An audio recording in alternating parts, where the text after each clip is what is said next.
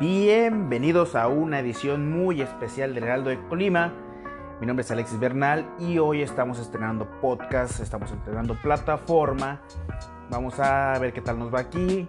Estamos estrenando esta plataforma porque pues es mucho más fácil que hacer videos, porque grabar un video es una cuestión un tanto complicada. Igual este formato es más amigable, es más cercano. Vamos a estar en Spotify, pueden escuchar mientras se bañan, mientras van al trabajo. Y pues nada, esperemos que les guste y son bienvenidos para colaborar con nosotros cuando si hay alguien que le interese, si hay alguien que está motivado, si hay alguien que tiene algo que decir, pues son bienvenidos.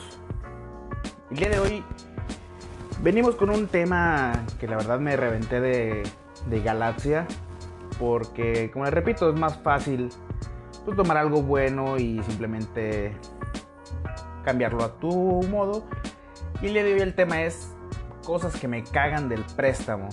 Específicamente hablando del préstamo que hizo el gobierno del estado hace una semana, dos semanas, donde hubo tanta información que personalmente preferí no hablar del tema, porque era una cuestión muy delicada.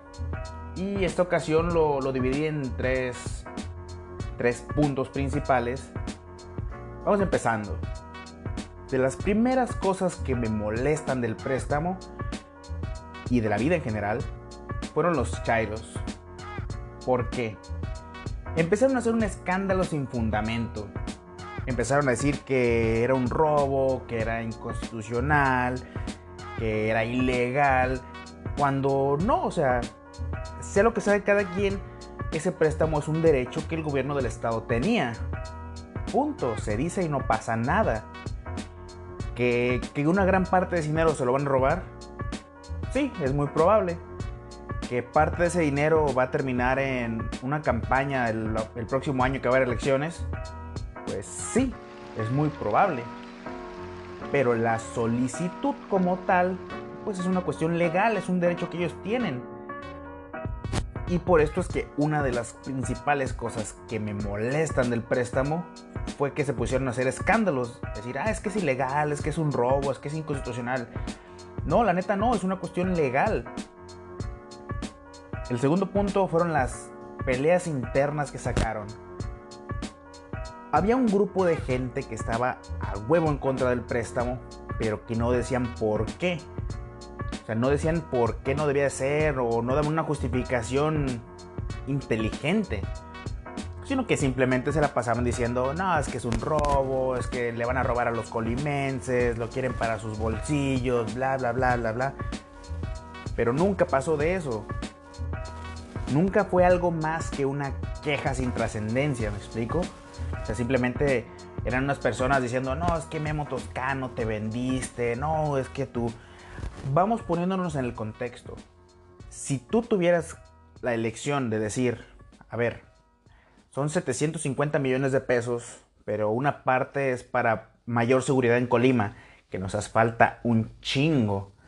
Otra parte es para remodelar unas oficinas, un palacio de gobierno, que la verdad eso sí fue una, una estupidez. Eso sí fue sumamente innecesario y eso sí da pena. Y así el último, como que así para forzarlos a que lo aprobaran, pues le metieron una feria para el coronavirus. Para combatirlo, no para, no para expandirlo más. Si ustedes estuvieran ahí para votar, votarían en contra, aunque te estuvieran diciendo, este dinero lo queremos para seguridad, para cultura, para salud. Pues no. Y este fue el problema, que la gente simplemente estaba en contra de, de esto, pero no decía por qué ni, ni, cómo se iba a defender. Y este es un punto más de los que me irritan, que estaban oponiéndose sin razón. O sea, simplemente se señalaban unos contra otros dentro del mismo partido pero no se ponían de acuerdo. O sea, no apoyaban bien a algo, no estaban bien en contra de algo. Y tanto fue así que tuvieron que fingir con la votación, tuvieron que fingir que no los dejaron votar para. porque no podían votar en contra. O sea, simplemente no tenían fundamentos o no tenían una razón para votar en contra y prefirieron no ir. Hicieron su escándalo de que no los dejaron pasar y bla, bla, bla, bla, bla porque les vendía más. Les servía más decir que eran víctimas, que no los dejaron votar, que ellos estaban en contra. Pero hay algo que debemos tener en claro. Si estos vatos hubieran ido a votar, los diputados de Morena, el préstamo no se aprobaba y punto. Pero ¿con qué justificación ibas a negarle 125, 140 millones de pesos a Colima para combatir el coronavirus? El punto número dos de cosas que me cagan del préstamo fue el gobierno del estado. Porque retomando un poco lo que ya mencionaba, mandaron una solicitud blindada. Yo estaba revisando la solicitud, yo estaba viendo la transmisión en vivo y no había manera de negarse ese préstamo. O sea, fue un hecho que los vatos hicieron su tarea de inicio a fin porque buscaron en las leyes, buscaron en los reglamentos, buscaron todo lo que les permitiera solicitar esa feria, esa lana. Porque, como les repito, ellos estaban en su derecho de tomar ese dinero. Estaban en su derecho de pedir ese dinero. Y es donde retomamos. ¿Tienen derecho de pedir el dinero? Sí. Seguramente una gran parte de esa feria se la van a robar. También. E hicieron también su tarea que se aventaron un montón de reuniones con asociaciones civiles, con grupos de, de la caña en general, con analistas. Hicieron un montón de reuniones justamente para blindar su solicitud. No existía una manera en la que no les dieran esa feria porque se prepararon, simplemente hicieron su tarea y pues tuvieron que presentarle esta, digamos, investigación, esta solicitud a un grupo de gente que no tiene ni la menor idea de qué es lo que está haciendo, que no tiene ni idea de qué es ser diputado, de qué es una ley, de qué es un punto de acuerdo. Simplemente es gente que está ahí cobrando y punto. Se dice y no pasa nada.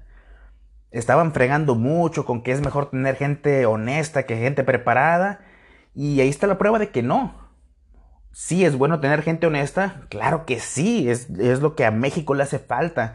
A Colima le hace falta gente honesta, pero también le hace falta gente preparada, porque simplemente las buenas intenciones pues no bastaron para frenar ese préstamo.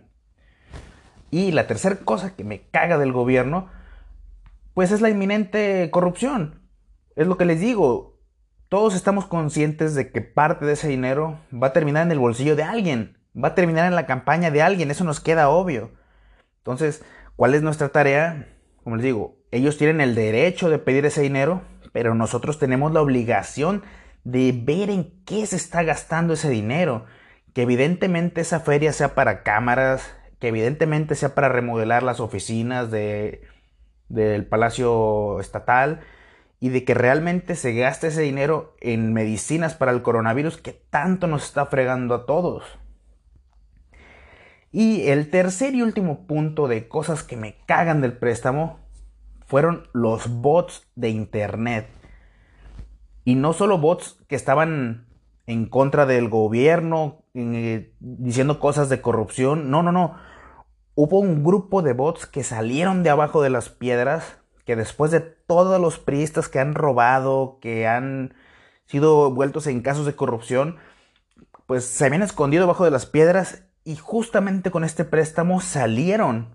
Yo recuerdo que estaba viendo la, la transmisión en vivo del préstamo, de la solicitud, y un montón de gente comentando. Eh, cultura, no. Seguridad, cultura y salud, sí. El préstamo sigue, va adelante, bla, bla, bla. Tú te metes a sus perfiles y era pura gente descarada que decía, trabaja en gobierno del estado, trabaja en palacio administrativo, trabaja en cultura, trabaja en era pura gente o que todos sabíamos que estaba dentro del PRI o que todos sabíamos que trabajaba dentro del gobierno, pero era la misma gente de ellos, era la misma gente que tal vez ni siquiera los obligaron, tal vez ni siquiera les dijeron que lo hicieran, pero ahí estaban, según apoyando algo, cuando realmente se iban a ver completamente beneficiados. Y por el otro lado, pues están los bots de siempre, o sea, la gente sin criterio, la gente borrega de, de la gente que está actualmente en el poder, o sea, los chairos de Morena, diciendo que, ah, maldito gobernador corrupto, no, no permiten que Vladimir Parra entre al Congreso, son unos vendidos, son unos traidores, insultando a los que sí aprobaron el presupuesto de los mismos de Morena, diciéndoles que eran rateros, traidores, bla, bla, bla. Ok, tal vez sí lo son, ¿sabes? Tal vez tienen algo de cierto, pero ¿por qué estás apoyando ciegamente a alguien? no nos damos cuenta que, justamente eso fue lo que hizo que el PRI fuera el partido de ladrones y corruptos que era. Justamente que tenían el respaldo de toda la gente, el respaldo de las masas, el respaldo del gobierno. Justamente esa actitud fue la que hizo que el PRI se convirtiera en, en lo que se convirtió. porque ahora lo repetimos con un partido en el que teníamos puestas nuestras esperanzas, porque yo me incluyo. O sea, Morena era un partido que yo veía y decía, wow, este partido va a hacer las cosas bien, este partido es el bueno. Y nos están demostrando que no.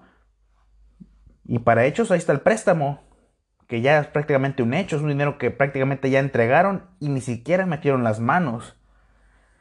Y pues bueno, esto ha sido todo por esta ocasión. Me despido, mi nombre es Alexis Bernal.